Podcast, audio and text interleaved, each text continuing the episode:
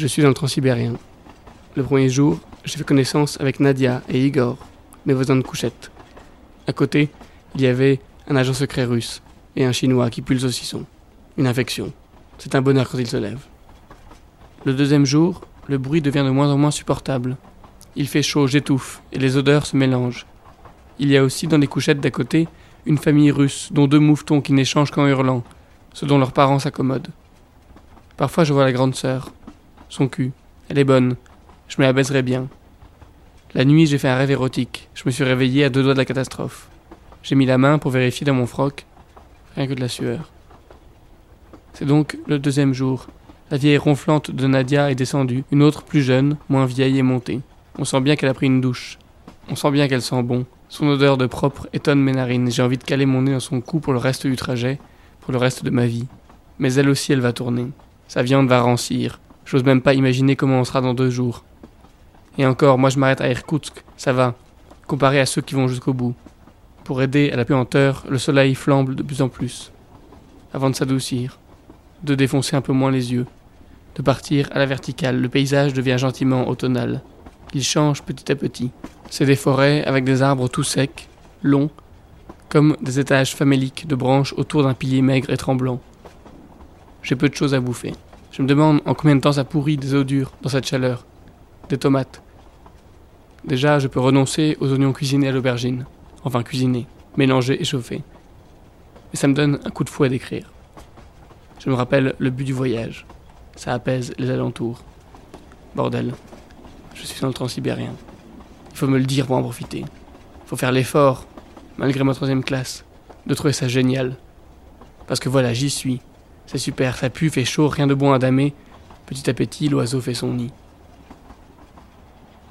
Allez, je crois que je vais m'envoyer le sandwich que je me suis payé sur le quai. Enfin, un pain fourré au mystère. Tant que j'en ai le courage. L'agent secret, l'homme le plus discret du monde, est descendu. Au-dessus de lui, c'est le saucisson. Il était content le saucisson. Il a un compatriote qui est monté à bord. Il a pris la place de l'agent secret. Lui, il a l'air propre, le nouveau. Mais il a une voix aiguë, éraillé, et il n'a pas l'air d'en avoir conscience. Ils sont tellement contents d'être ensemble, les compatriotes, qu'ils gueulent pour se dire ce qu'ils ont à se dire. D'ailleurs, le puant a l'air de s'intéresser à tout ce que je fais, ce que j'écris, que je mange, que je gratte. Et moi, gentil, poli, souriant, je fais les efforts pour masquer mon antipathie, tout en le maintenant à distance. Je lui souris, crispé, en remuant la tête. Oui, mon petit couteau. Oui, c'est des lunettes. Bien sûr, regardez, regardez. Mon stylo Mais bien sûr, faites un dessin dans mon carnet. Allez-y, disent mes yeux et mes mains. C'est la nuit du deuxième jour, Ekaterinbourg. Un grand renfort de Chinois à chaque arrêt. Ça me fait chier. Ils puent. Chacun leur tour. La crasse leur fait une nappe d'huile sur la peau. Ils sentent le cochon. Ils doivent rien que manger du porc. Et plus ils sont nombreux, plus ils semblent contents. Plus ils parlent fort, plus ils puent. Merde, j'ai envie de me couper le nez. Mais j'en vomirais de respirer par la bouche. Je crois même qu'ils ont choisi notre compartiment du wagon pour se réunir, se retrouver, être ensemble en somme. En somme, ils se répartissent les côtés. Un rigolo est de la partie. Dès qu'il ouvre la bouche, tout le monde se marre. En me regardant, oui, parfois. Un tousseur à gorge déployée, un roteur. Et bientôt, peut-être bien, ils vont se mettre à péter. Jour 3. Je poursuis le sommeil pendant 14 heures grâce à mes boules qui Igor, lui, ne dort pas assez. Ça doit être parce que, dès l'aube, les Chinois se réunissent pour bavarder. Ils se répartissent assis sur la banquette en face de la sienne. Faut dire qu'elle est vide. En principe, c'est pour que les trois qui ont des couchettes dans le carré puissent s'asseoir un moment, pas à l'étage, pour manger par exemple quand ils sont trop nombreux, ils investissent la banquette d'Igor. Après réflexion et analyse, c'est surtout celui qui est monté depuis Moscou qui sent le cochon. Je commence à penser qu'avec le temps, on se fait peut-être à tout. Non que je me fasse à tout ça, mais ça me devient plus supportable. Surtout que maintenant, il y a une petite poule avec eux. C'est sans doute ce qui m'a décidé à faire un petit brin de toilette, derrière les oreilles et tout. Je dois être environ 100 fois moins crade qu'eux maintenant. L'air de rien, le puant, fait tout pour être agréable. Il s'intéresse à ce que je lis, à ce que j'écris. Dans la nuit, j'ai fait dépasser ma tête de ma couchette, et tout de suite, il m'a tendu une bouteille en plastique pleine de bière chaude. J'ai dit non brusquement, un peu dégoûté. J'avais trop sommeil pour garder mon tact. Quand quelqu'un arrive, il se pousse vite pour laisser passer, bref, il est conciliant. Il fait son possible. Il se hasarde à sourire parfois, quoi. Mais bon, voilà. Je redoute quand même le moment des au revoir.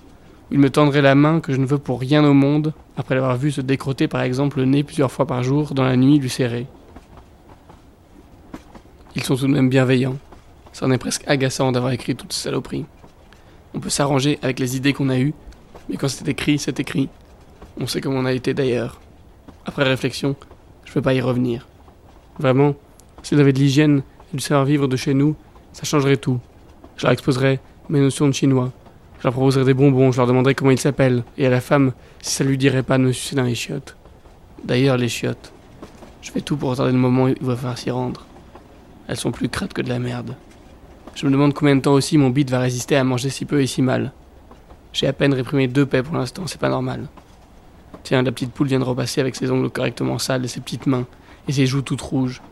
Je sais pas si l'atmosphère provoque ça, ou si c'est moi, mais. Faut dire que je fume presque plus. La cage à poule où on peut fumer, c'est comme si c'était un grand cendrier fumant. Le train vient de faire un arrêt. L'occasion pour certains de ramener une boîte de sardines en conserve que je viens de leur ouvrir avec mon Murano.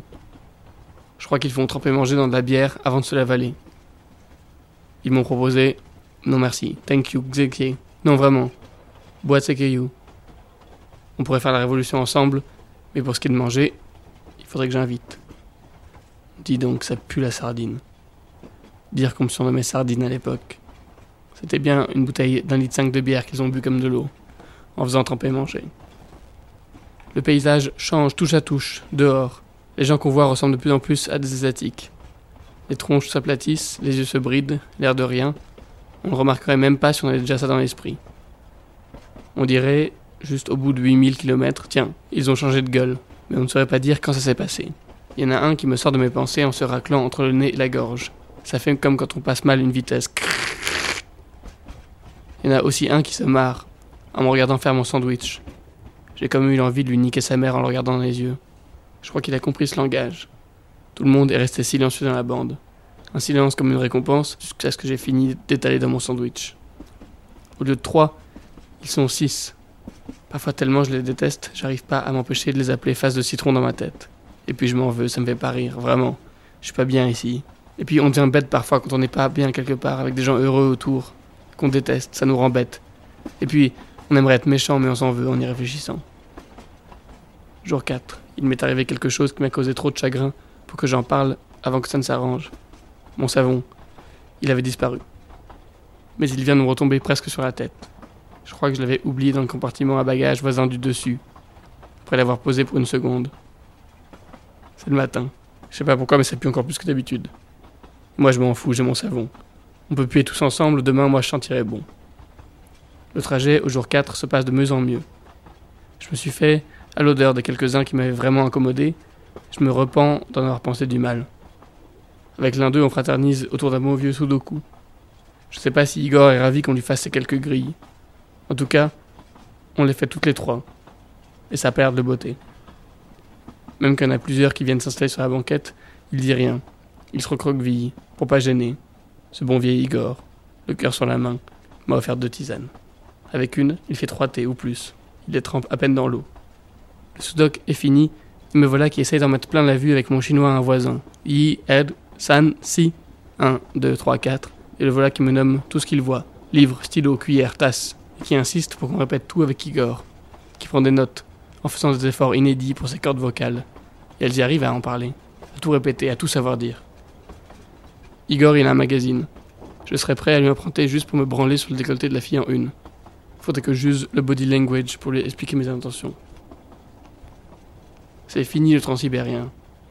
Et dire que j'ai pensé à mal de tous ces gens si gentils et bienveillants. Mais il me reste à raconter. Attablé que je suis dans une cantine en face de la gare d'Irkoutsk, à la fin de ce voyage épique, épique et collégramme. Ce matin, une heure avant l'arrivée, la chinoise avec les joues rouges a découvert que j'existais, que j'ai de grands yeux, que je suis beau.